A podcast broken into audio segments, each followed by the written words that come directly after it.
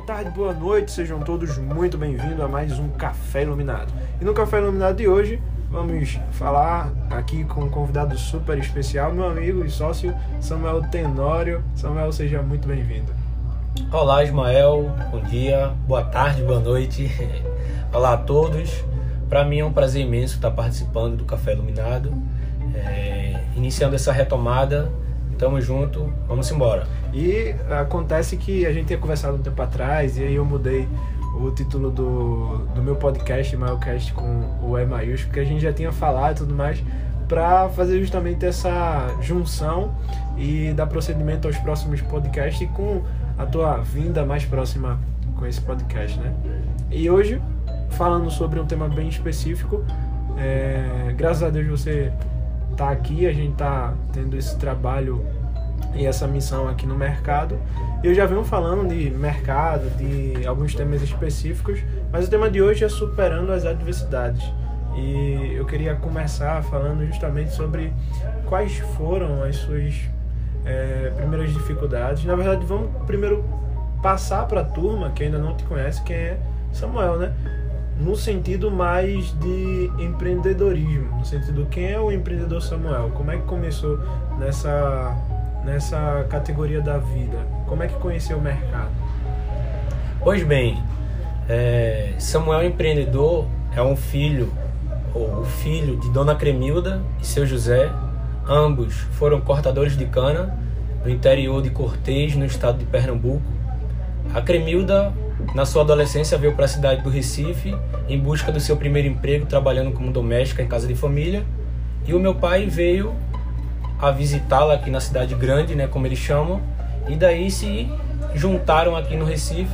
E o meu pai, por diversos momentos, ficou ainda desempregado, trabalhou em alguns segmentos como portaria, vendedor é, ambulante e parou em uma granja, granja de Del. Sendo assim, eu cresci meio nesse meio empreendedor juntamente com os meus pais. O meu pai trabalhava numa granja, qual seu ex-patrão quis repassá-la. Ele logo né, assumiu, após o ex-patrão oferecerem para dois rapazes, para dois homens, e o meu pai prontamente né, aceitou esse desafio, né, com o seu primeiro empreendimento, convidou a minha mãe para sair da casa de família e ela logo abriu mão, saiu da sua zona de conforto, saiu dentro daquela tarefa que ela estava acostumada a fazer e veio a convite do meu pai somar na empresa. E eu, ainda adolescente, fiz parte né, dessa construção da Granja Maranata e hoje nós estamos aqui empreendendo nesse ramo alimentício que é supermercado. Eu creio que grande parte das pessoas que estão nos ouvindo são pessoas que já te conhecem, algumas que é, conhecem o mercado, não necessariamente conheceu o Samuel, mas conhecem o mercado de um grande Maranata, que eu vou divulgar é, no, na descrição do podcast. E Poxa, eu, eu, eu soube que a gente, no caso o mercado, não começou aqui, né? A granja que você falou foi em outro local. Onde exatamente foi aqui na rua? Hoje nós estamos localizados na rua Santa Teresa, número 36, bairro de Passarinho, Recife, Pernambuco. Porém, há quase nove anos atrás, a nossa localização era na mesma rua, aqui na rua Santa Teresa. Porém, era em outro boxe, um boxe um pouco menor que hoje é um atual gráfica. Eu acho que um pouco não, bastante menor. Bastante menor. Umas três vezes, quatro vezes menor que Correto. Então o nosso início foi justamente nesse boxe, um pouco menor, se a gente for aí é, em média de menos de 50 metros quadrados aproximadamente. Uhum. Aqui tem, sei lá, 100 metros quadrados. É, hoje creio que aqui tem quase três vezes mais. E como é que foi a, a tua atuação inicial? O que, que tu fazia inicialmente? Inicialmente, né, o começo da minha história na Granja Maranata foi bem novo. Eu ainda era criança, a quando o meu pai trabalhava para o seu ex-patrão no alto do Mandu. O meu pai me levava de manhã cedo com a bicicleta bem pequena e eu sentava no quadro da bicicleta ia com ele e ele me levava para me ensinar a abrir sacola. Então eu comecei a abrir um sacola na medida que meu pai cortava a galinha, né? Eu abria a sacola, após ele embalar, ele colocava dentro da sacola. Esse foi meu primeiro estágio. Em seguida, ele me ensinou a passar troco. né, ficar operando caixa. Então meu início foi abrindo sacola e passando o troco dos clientes. Isso no boxe aqui, não? No, não, no Alto do Mandu. Que, que, era outro ponto. Que era outro ponto. Já no boxe próprio, né, na Granja Maranata, aqui na rua Santa Teresa, eu também dei continuidade, dando apoio no caixa, e nós abrimos um abatedor, aonde nós abatíamos o nosso próprio frango. Então a gente acordava aí em média de 5 horas da manhã para ir pro abatedor, matar a galinha de manhã cedo, preparar o nosso produto para levar até o nosso balcão para vender e atender os nossos clientes. Que era o sistema do Dell, né? Que isso. Ele fazia isso. Correto. Então todos os ensinamentos que o meu pai aprendeu lá com o ex-patrão dele, que foi uma faculdade literalmente para ele, ele aplicou ao seu próprio negócio e isso eu como filho mais velho, eu aprendi também e participei. E para mim foi um dos melhores ensinamentos que eu já tive na minha vida. Outro perfil de pessoas que nos assistem, ou melhor, que nos ouvem, né? é um perfil de empreendedores que tem um mercado, tem um mercadinho, que estão iniciando com uma mercearia, que estão iniciando com uma granja, ou que simplesmente tem um negócio e quer aprender alguns princípios de superação. E é, essas pessoas que são pequenas olham para o mercadinho Maranata hoje e pensam, poxa, mercadinho grande, né? Já fatura bastante, mas não sabem de onde surgiu, de quais dificuldades foram. Inicialmente, poxa, qual eram os números da empresa, de com, vamos, vamos aqui falar sobre a trajetória até chegar ao, Mercadinho Maranata hoje. Pois bem, uma das nossas maiores dificuldades inicialmente foi do meu pai aceitar a nós vender cereais. Por ele vir de granja, então ele trabalhava com galinha batida, coxa com sobrecoxa, asinha, peito de frango, dorso e fígado e moela. Então, logo ele entendia o negócio, ele conhecia Antes do não negócio. tinha nada a ver com o mercadinho. Não, não. Nunca se teve a ver com mercadinho, literalmente. Tipo, não foi feito um planejamento estratégico de daqui a tanto tempo nós vamos montar um mercado. Aconteceu tudo natural, de acordo com a necessidade do cliente. Nós apenas fomos seguindo e sanando a necessidade do consumidor final. Que o cliente pedia é, hortifruti, pedia peixes, pedia frios, pedia é, presto barba, arroz, e uma coisa foi ligando a outra. Então meu pai sempre dizia: nunca eu vou trabalhar com fuba, com cuscuz, para quem entende, o famoso amarelinho. Porque na época ele dizia que se ganhava 5, 10 centavos, enquanto o frango se tinha um valor agregado muito maior. Porém, eu e a minha mãe que lutamos assiduamente, brigamos com ele para com que ele desse uma oportunidade em nossa loja da gente introduzir esses produtos e hoje ele vê o quanto valeu a pena a gente introduzir esses produtos na loja. Então, dentro dessa trajetória, a maior dificuldade foi aceitar trabalhar com esses produtos. Porque às vezes o cliente só vem pegar uma fuga, mas acaba levando uma galinha, né?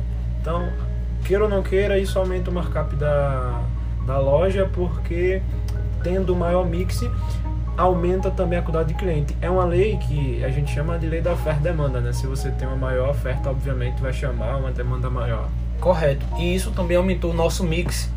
a tanto que no início começamos aí com a média de 20, 20 SKUs. SKUs, para quem não sabe, é produtos. Então, a média de 20 produtos. Hoje, nós temos uma média de 2.700 produtos cadastrados na loja. E inicialmente nós começamos com a caixa registradora, nós não tínhamos checkout, era três gavetas apenas, né, uma em cima da outra, gaveta de guarda-roupa, onde nós começamos. Então, esse processo de evolução. Essas três gavetas eram o quê? Para guardar o dinheiro? Isso, coisas? era para guardar o dinheiro, para guardar as notas. Questão de documentação. Era tudo na calculadora? Era tudo na calculadora. Uau. E muitas das vezes era tipo tudo de cabeça, né?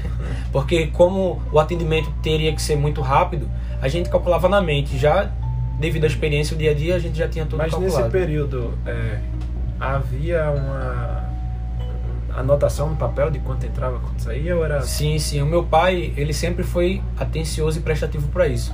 Porque independente do tamanho do negócio que seja, se ele não tiver uma boa gestão, de princípios básicos como abertura de caixa, fechamento de caixa, controle de estoque, controle financeiro, fluxo de caixa. Se você se atrapalhar com que tudo que entra na loja você tira para algo tipo pessoal, isso daí já é um índice de que você não vai muito longe. Então, meu pai, por mais que tivesse uma loja pequena, ele te, sempre teve esse cuidado de organização e administração do, do negócio. Como foi bater os primeiros 100 mil, Samuel? Porque assim, um, eu, eu ouço muito as pessoas falarem que a maior dificuldade inicial de, de alguém que abre um mercadinho é bater os primeiros 100 mil. A pessoa começa a bater no é, 500, depois vai para mil por dia, e depois vai 2 mil, aí tem aquela vibração, vai crescendo aos poucos. Como foi esse, essa trajetória ao longo do tempo? Para que seja uma história bastante, é, bastante agradável de se ouvir para o público que está ouvindo a gente. Primeiro, não foi fácil. Então. Teve adversidade, né? Exatamente. Que é o tema do podcast de hoje. E assim, não sendo muito exagerado, tiveram diversas adversidades, diversas dificuldades. Então, a sensação de bater os primeiros 100k de vendas, tipo, nós comemorávamos antigamente quando nós vendíamos 3 mil no dia. No dia de sábado, eu me refiro, no final de semana, que é o dia que mais, mais vende, tem que tem mais fluxo na semana. O domingo, 2 mil. Dia de semana, o nosso faturamento era 800, mil reais diário. Então, eu acredito que um dos princípios fundamentais que fizeram que nós chegássemos nesses números hoje, hoje, claro, que passa disso, mas nos primeiros 100 mil, foi não desistir. O que acontece muitas das vezes é que um empreendedor inicia o seu negócio, é, por exemplo, inicia uma barbearia e quer vender 20, quer fazer 20 cortes por dia. Inicialmente ele começa cortando 5 cabelos. E num período dessa trajetória ele desiste no meio do caminho. Então a desistência é o fator principal de você nunca chegar no seu objetivo e participar dele. Então, um dos princípios primordiais que fizeram com que batêssemos o primeiro 100k foi não desistir, foi acreditar no negócio, mesmo mediante as dificuldades, as adversidades que eram inúmeras. Então, foi não desistir. E a sensação, claro, foi de superação, de superar a si mesmo, de superar os seus obstáculos, de superar a concorrência.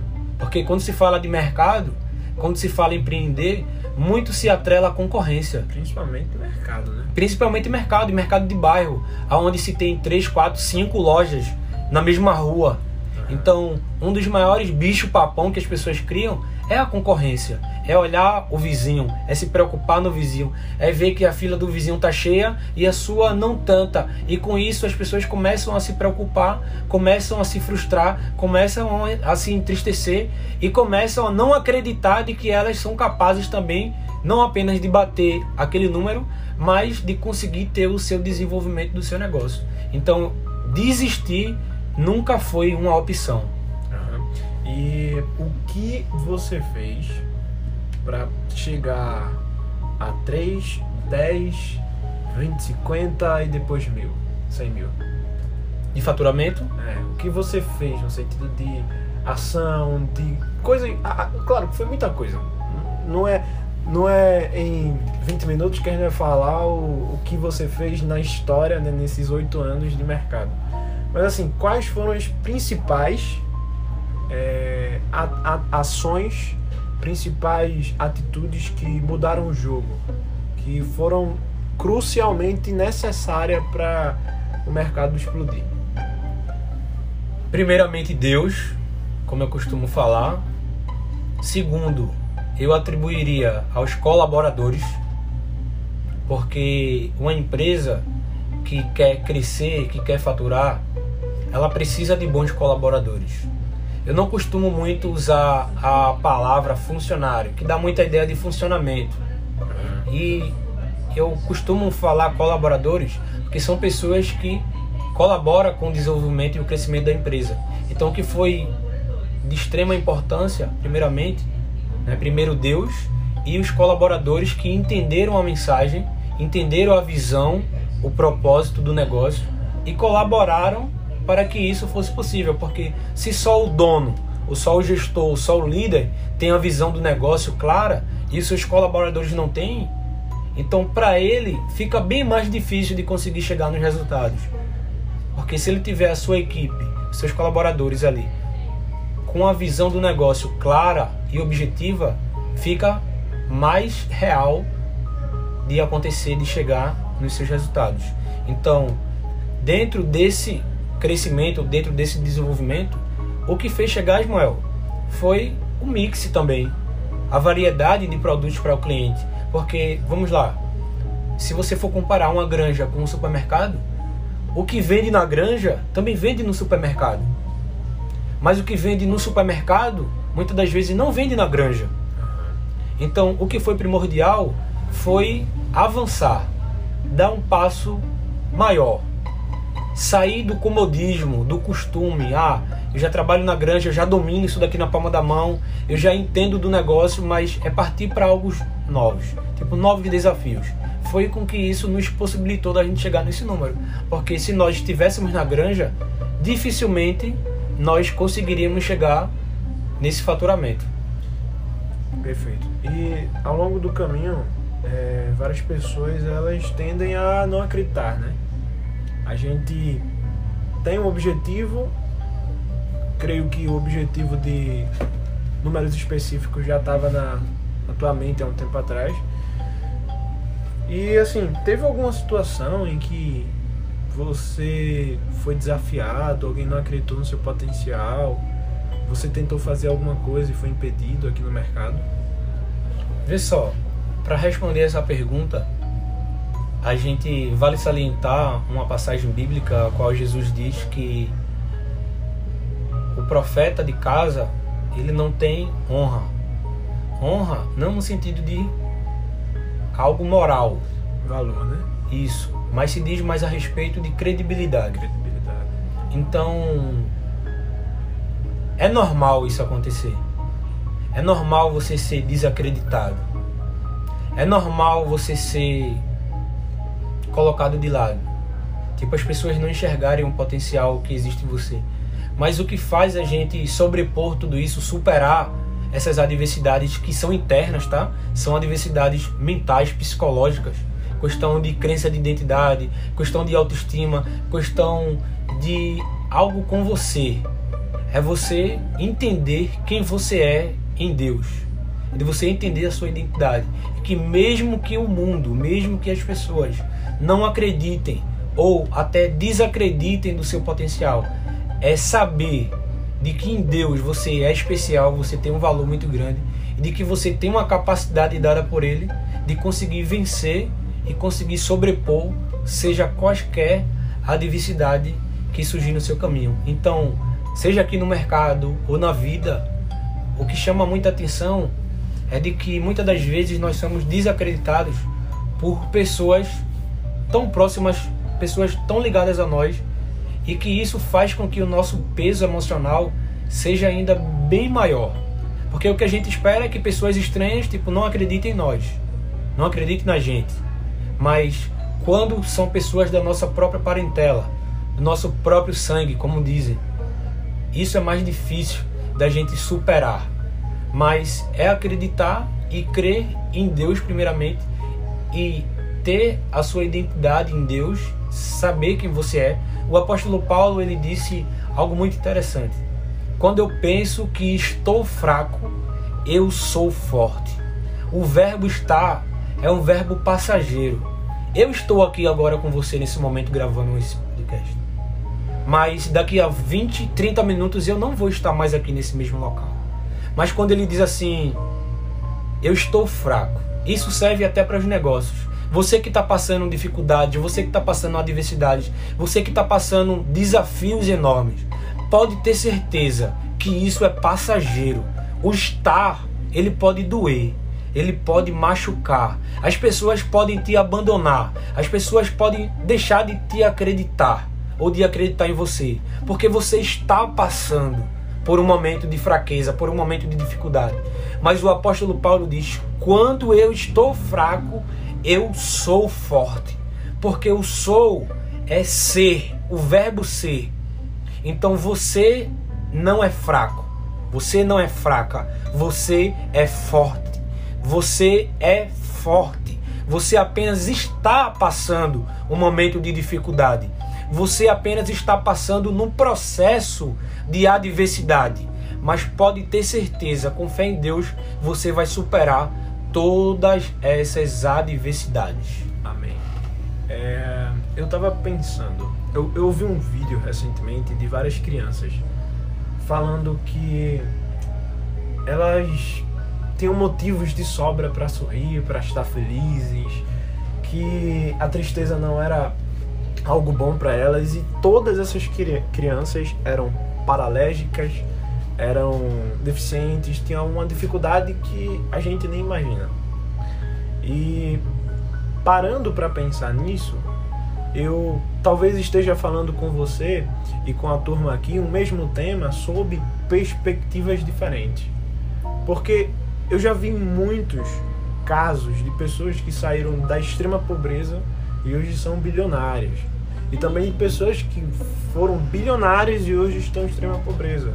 Simplesmente porque a diversidade, ela não é algo fixo para uma pessoa, ela varia de pessoa para pessoa.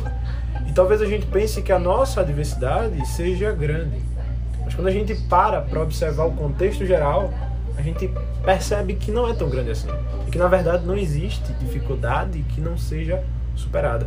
Eu estava lendo o livro Os Segredos da Mente Milionária e teve uma parte que eu achei muito interessante e eu guardo comigo até hoje. Que ele fala que quando você depara com a dificuldade na sua vida, você tem que, em vez de achar ela grande, perceber que você está pequeno em relação a ela. E todas as vezes que uma dificuldade para você ser grande é porque você ainda não atingiu o tamanho suficiente para havê-la como pequena.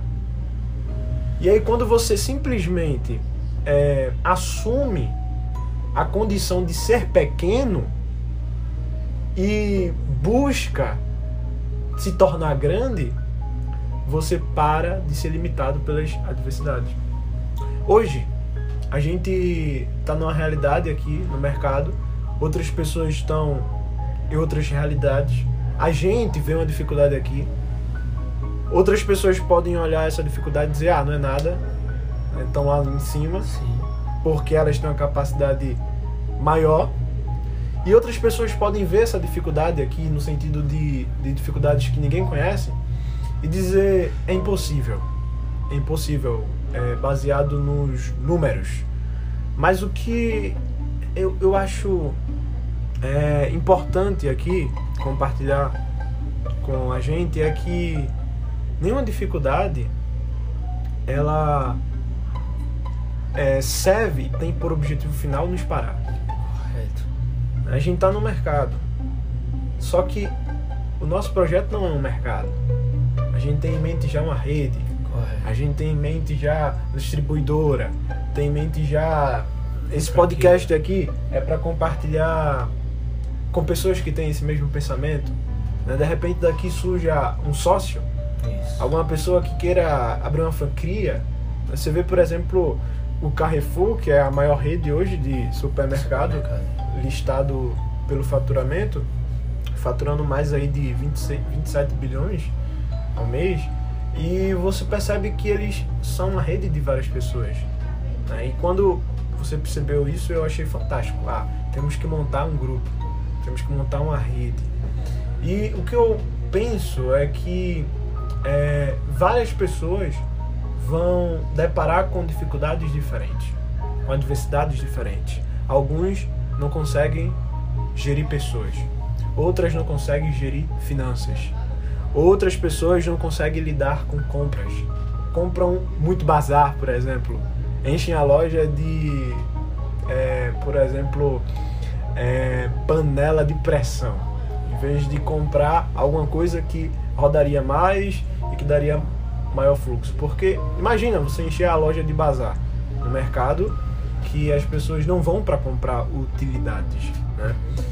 E, e essas dificuldades Todas elas têm solução, baseada em pessoas. e gostaria de compartilhar uma frase muito conhecida que diz o seguinte: Não diga para Deus que você tem um grande problema, mas diga para o seu problema que você tem um grande Deus. Perfeito. Então, quando nós entendemos quem nós temos, se Deus é por nós, quem será contra nós? Então, se nós formos responsáveis por aumentar o tamanho do nosso problema, nós nunca conseguiremos vencê-los. Mas se nós conseguirmos enxergar a grandeza do nosso Deus, nós conseguiremos vencer. A física diz que grandeza é tudo aquilo que pode ser medido. Então, se você tem um problema físico, de saúde, você consegue ter uma métrica pelo seu médico. Se você tem um problema financeiro, você consegue ter uma métrica através da calculadora de cálculos. Se você tem um problema de roupa, de, de móveis, de alimento em casa, você consegue ter uma métrica, ou seja, você consegue medir o tamanho desse problema. Mas medir o tamanho de Deus, ninguém tem essa métrica, ninguém tem essa trena para medir. Então, pode ter certeza que independente do tamanho do seu problema que você tem ou da adversidade que você está enfrentando, ele tem um tamanho, ou seja, ele tem um limite. Ele tem um começo, tem um meio e tem um fim. Mas Deus, ele é mais do que grande, porque ele não pode ser medido. Então, com Deus, nós conseguiremos ou já conseguimos vencer todos esses problemas e essas adversidades. O que não pode é nos faltar fé, de acreditar. A pessoa que deixa de acreditar, ela deixa de viver. E para nós vencermos as nossas adversidades, nós precisamos acreditar, porque sem fé é impossível de agradar a Deus. Um, um, ponto bem interessante na trajetória das nossas vidas é que as adversidades elas nos levam a patamares maiores. Eu lembro de muitas experiências que mudaram drasticamente a minha vida para melhor através de uma dificuldade que eu pensei que eu não várias dificuldades que eu pensei que eu não ia passar. E eu tenho certeza que, por exemplo, aqui no mercado teve algumas dificuldades que fez o mercado andar. Né? E, e obviamente você deve ter em mente alguma delas. Mas a gente já está chegando no final, são 30 minutos geralmente do podcast. E eu queria, nesse momento final, é, perguntar o que é que você sugere para uma pessoa que está é, trabalhando no mercado, empreendendo no mercado e ela precisa e ela precisa superar dificuldades que para ela não bate. Vamos ser mais preciso. Como fechar a conta? Pois bem, eu poderia aqui, dentro da experiência pessoal, no ramo de supermercado, dizer o seguinte: muitas das pessoas elas abrem um negócio, uma mercearia, uma barraca, um fiteiro, pensando apenas no dinheiro. Elas pensam apenas em ganhar dinheiro. Tipo, não tem nenhum erro nisso, não existe nenhum pecado em querer ganhar dinheiro. Até porque o propósito maior de uma empresa é gerar lucro. É dar lucro. Uma empresa que não gera lucro, ela é uma ONG. Ela é uma organização não governamental, ou seja, sem fins lucrativos, mas toda empresa, o intuito dela é gerar lucro. E se não gerar lucro, uma hora ou outra ela vai quebrar, ela vai... a não ser que o não gerador de lucro dela, ou seja, ela não gerar lucro seja por um propósito e ela tem a caixa suficiente para reverter essa situação em um dado momento, pelo que a gente chama de break-even, né? que é o momento em que a empresa chega no ponto de equilíbrio dela. Então, para fechar a conta, é, é necessário muita dedicação, amor, força de vontade, porque muitas das pessoas acham que trabalhar no próprio negócio elas vão trabalhar menos. Muitas das pessoas acham que vai sair de um CLT, vai empreender e eu vou trabalhar é, para mim porque eu vou pegar a hora que eu quero, vou largar a hora que eu quero. Se não tiver disciplina, ela não consegue fechar a conta. Trabalhar para mim para ficar rico, comprar um iate. Correto. Vou trabalhar para mim, não vou ter patrão, não vou ter chefe, vou trabalhar a hora que eu quiser, vou levantar a hora que eu quiser. E não é muito bem assim. Não é nada a ver assim. Não. Tem nada a ver. Pelo contrário, as responsabilidades é maior ainda. Porque você vai trabalhar pelo seu negócio, pelos seus colaboradores, E pelos seus clientes. tem que entender de, de tudo um pouco, né? Porque se você não entender e você não tiver, pelo menos ali, alguém do seu Pessoas lado capacitadas. que não entendam, se alguma coisa acontecer, talvez você quebre e nem perceba. Correto. Então é necessário entender o negócio. Eu não sou obrigado a entender todo o negócio, mas eu preciso entender o negócio como um todo e ter pessoas capacitadas, responsáveis por alguns setores. Então, em 2019 eu aprendi que o que seria mais eficiente eu estudar cinco anos de contabilidade para fazer a contabilidade é, formal do meu negócio ou eu contratar um serviço de consultoria de um contador que já passou esse período de estudo, que já tem uma empresa, poderia me associar, assessorar. E que já tinha também tempo de experiência, né? E Exatamente. as faculdades às vezes não ensinam experiências que você só Práticas. prática. Não existe prática. Então, cinco anos de faculdade, mais dois, três anos de experiência, tipo, levaria oito anos da minha vida para entender sobre contabilidade. E, e a pessoa, né, com serviço de consultoria contábil, além dele fazer o trabalho na sua empresa, você vai aprender com ele. É, e aí você aprendendo com ele, você vai ter noção de coisas que você precisa ter noção. Você não vai se especializar, Correto. mas você precisa ter noção do que é um NCM, do que é o ISM, é, o, o ICMS. ICMS na nota, que também leva em consideração imposto, o que é, é toda a questão de imposto. Tributação, tudo. Tem que entender porque se você não entender que o seu markup é, e parte do markup, né, antes de ir para margem, ele vai para o imposto, ele vai para funcionário, então você acaba projetando um lucro que não existe. Que não existe. Isso aí vai. E faturamento não é lucro. Aham. Muitas pessoas acham que, ah, vendi 10 mil hoje, mas não é lucro. Você tem que tirar todo o seu custo, investimento, todo a logística do negócio em si. Porque, ah, tem gente que, ah, eu vou rodar de Uber, de aplicativo, seja qual for, fiz 200 reais numa noite, é meu. Só que ele não calcula IPVA, porque diz, ah, IPVA é uma vez por ano.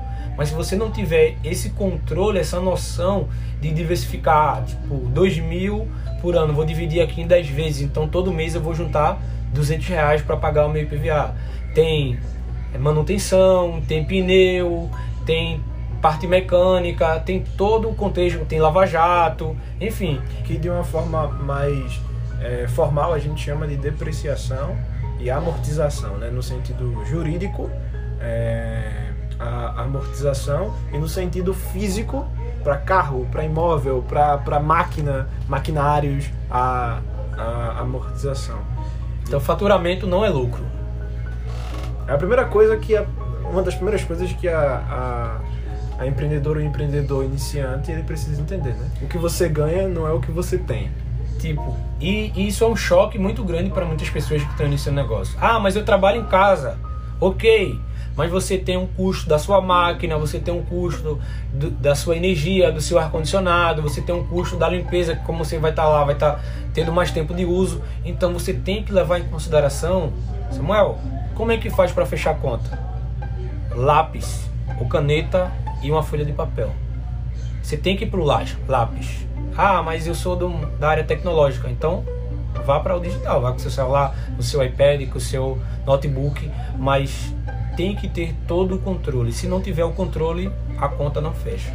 É, quando teu pai ele decidiu aumentar a equipe, como é que foi esse momento de conseguir contratar pessoas?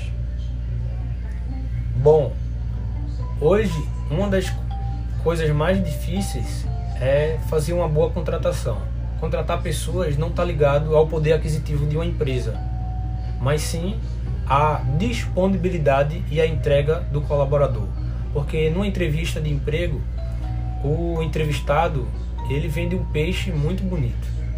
Ele vende um peixe tratado, temperado, chega a dar água na boca. Mas quando você faz o teste de experiência, primeiro mês, segundo mês, segundo mês e meio, o rendimento de muitos caem. Porque eu aprendi que no processo de contratação é você nunca contratar alguém por necessidade. Ah, eu quero trabalhar porque eu tenho que comprar o leite do meu filho. Ah, eu quero trabalhar porque eu tenho que pagar o aluguel. Ah, eu tenho que trabalhar porque eu tenho que resolver um problema. Ah, eu tenho que trabalhar para pagar uma fatura. Porque a partir do momento que a pessoa sanar aquele problema, ela não precisa mais trabalhar. ela não vai precisar mais trabalhar. Ela não vai precisar mais da entrega. Ela não vai precisar mais Às dar vezes o seu trabalha, mas Tanto faz, tanto fez, não vai ser a mesma pegada. Porque ela já sanou Aí você chega, tá a prateleira suja, tá buraco nas prateleiras, tá trabalho mal feito e aquela pessoa nem sequer se deu ao trabalho de identificar aquelas problemáticas que existem, né? Correto. E dentro do âmbito de mercado, como você bem sabe, tipo um colaborador, em média, né, por setores aí por metro quadrados, ele tem um faturamento considerável. Então, tem que produzir, é necessário produzir. Sem produtividade não tem como ter a se longevidade do você negócio. pegar um caixa, uma contratar uma menina de caixa, você paga um salário para ela assinando a carteira, você tem quanto é que tá o salário hoje? O salário de comércio hoje está 1.354, mais 54. o quebra de caixa que é 10% do salário, que dá um valor em média de 135 reais. Você vai pagar para ela, é, no total, acho que 2 mil, 2 mil alguma coisa, né? Você tem que considerar isso, porque vai ter toda a questão do INSS, a questão toda é, dos impostos, Tempo de serviço. tempo de serviço e, e todo caixa. E quando se fala, que foi o podcast que eu gravei ontem, tendo em consideração a data de postagem, é, quando se fala de funcionário, você tem toda a questão também de caixa para ele, uma projeção futura. E as pessoas que contratam, elas não projetam normalmente isso, né? Uma projeção de caixa para quando o funcionário, por exemplo, é, for demitido.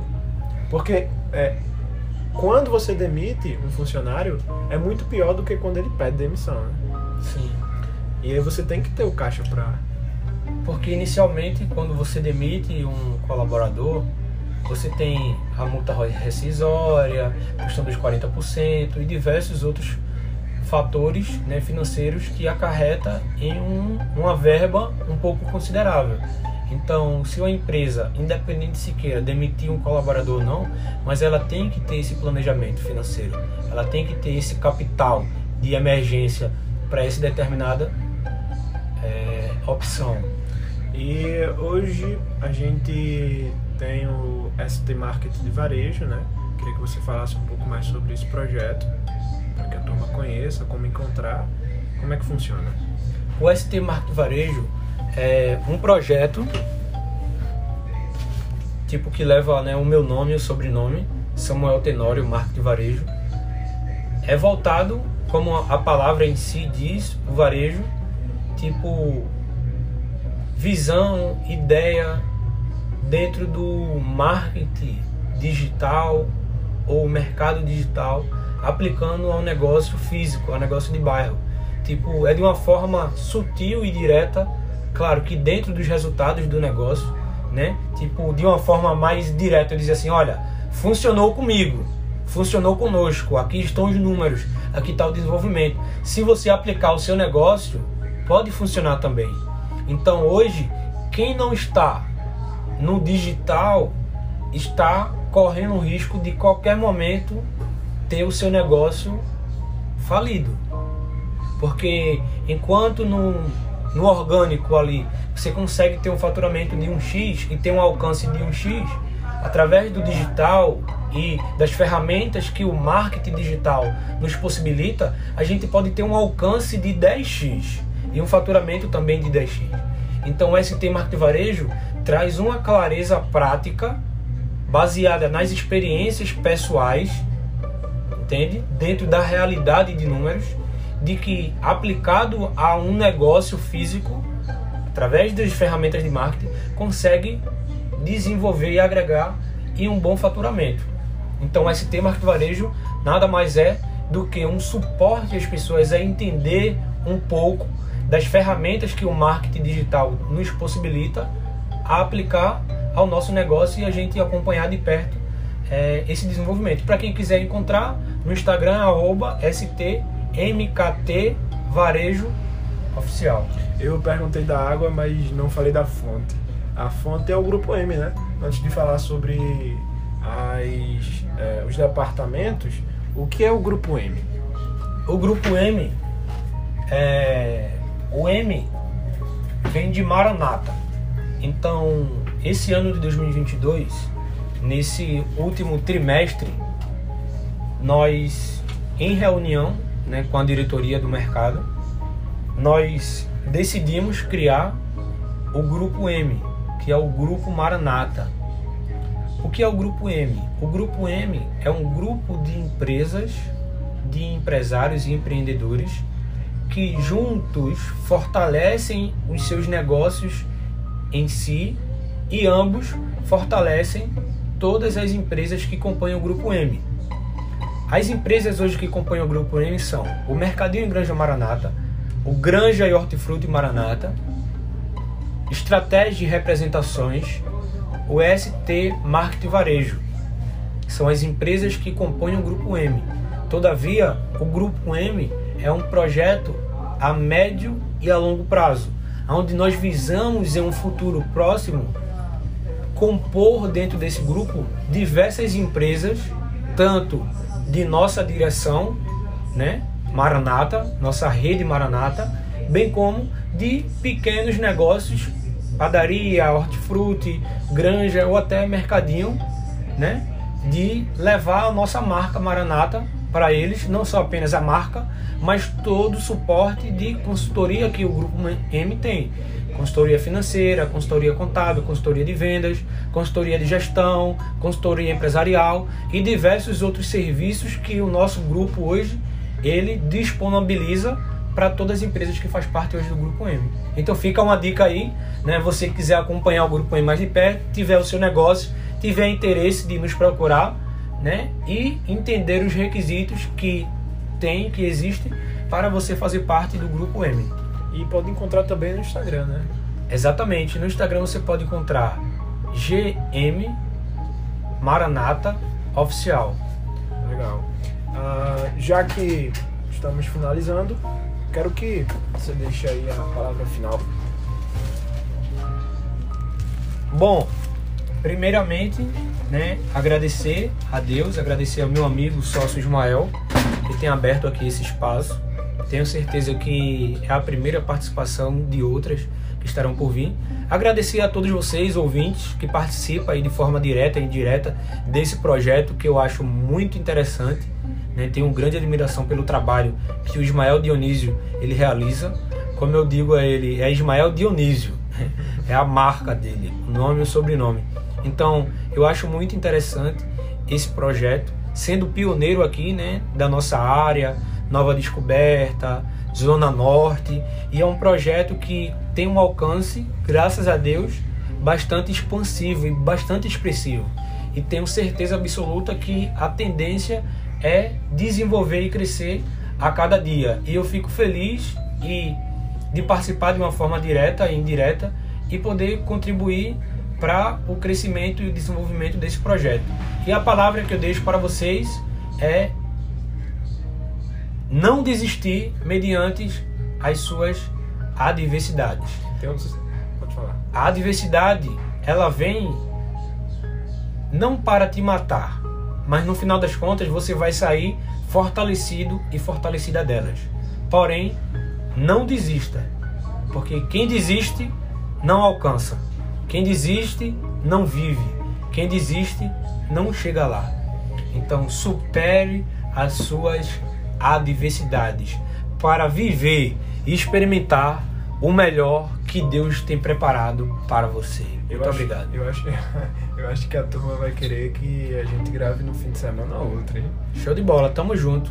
Então é isso, gente. Foi um prazer ter vocês aqui novamente no Café Iluminado. A gente tá voltando com tudo. Esperamos que em um futuro bem próximo estejamos com um estúdio bem equipado, cheio de novos convidados para vocês enriquecerem de conhecimento. Então vejo vocês amanhã, até a próxima e tchau. Tchau.